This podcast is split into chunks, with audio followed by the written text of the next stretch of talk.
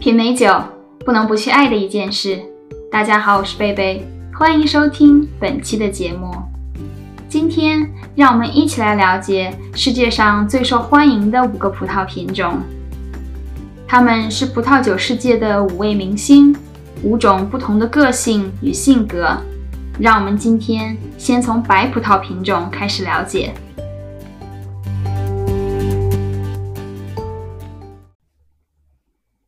款，可盐可甜霞多丽 （Chardonnay）。我们在之前的节目中有提到过，霞多丽是一款娇美却不娇气的白葡萄品种，对气候条件一点都不挑剔，不论是在温暖产区还是凉爽产区。都可以很好的成长，深受酒农与酿酒师们的喜爱。不仅可以酿制平静白葡萄酒，同时也是专属的香槟酿制葡萄品种之一。珍贵的白中白香槟 （Blanc de Blanc） 就是由百分之百霞多丽酿制而成的，是华丽宴会的标配。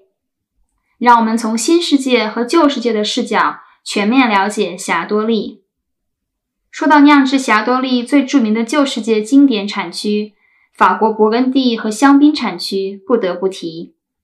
特别是勃艮第产区，从北向南，气候从北部的大陆性气候到南部的地中海气候，清新地展现出了霞多丽的多种个性。北部的夏布利法定产区 （Chablis） 酿造的霞多丽有着很高的酸度，青苹果、青柠。柠檬的香气加上十足的矿物质口感，清爽纯净。而中部的伯恩丘 （Côte de Bon） 酿制的霞多丽娇媚动人，结构饱满却不失力量。黄苹果、烤杏仁、黄油、蜂蜜等香气迷人，酒体优雅有力。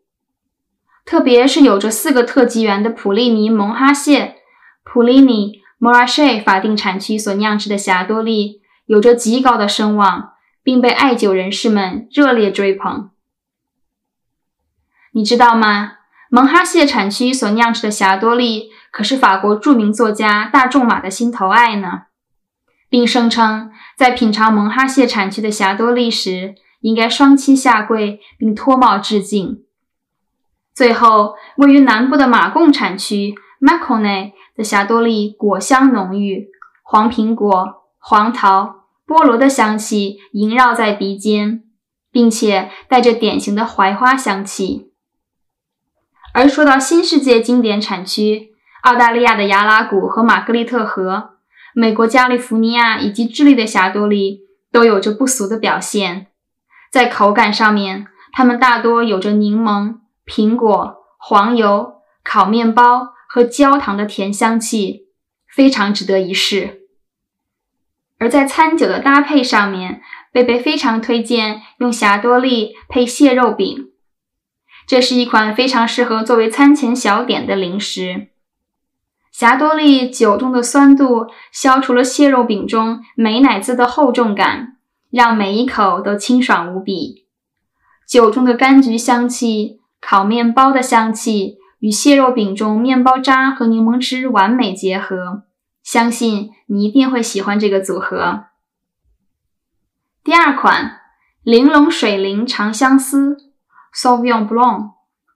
长相思是法国卢瓦河谷产区的本土白葡萄品种。Sauvignon 从法语 sauvage 中得来，sauvage 在英语中意味着野生的、未经栽培的。这也表示长相思是一款生命力和生长能力都非常强的白葡萄品种。Sauvage 这个词听上去是不是有些耳熟呢？没错，它也是迪奥一款经典男香的名字，代表了自由不羁、力量中不失高贵感的气质。怎么样，是不是对长相思的印象有些不同了呢？